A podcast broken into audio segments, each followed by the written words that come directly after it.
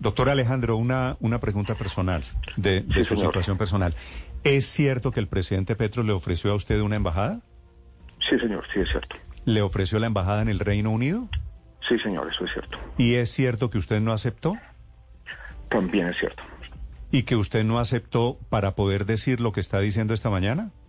Yo no acepté sí porque yo creo que yo tengo una responsabilidad. Pero yo había salido del gobierno por este debate. Y decir yo acepto un cargo y este debate queda ahí. Entonces mi preocupación era una preocupación sobre qué.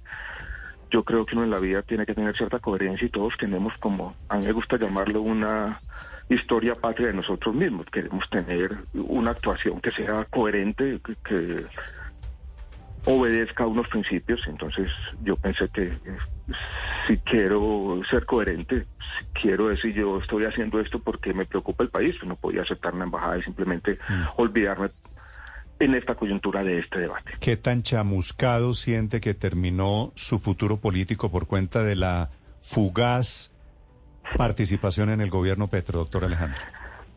Eh, no sé, Néstor, pero no me importa mucho. Yo creo que yo, por ahora lo que me importa es pues, dar estos debates, buscar eh, una ocupación. A mí me gusta dedicarme a arreglar pequeños problemas aquí y allá. Ya veremos. Hoy en día, en este mundo incierto en que vivimos, los futuros políticos de todos son ciencia ficción. El 2026 es ciencia ficción, nadie sabe. Cualquier cosa puede pasar. Sí, no vale la pena estoy- perder tiempo en eso. Estoy, estoy de acuerdo con usted. Gracias, doctor Gaviria, por aceptar esta invitación. Le deseo un feliz día.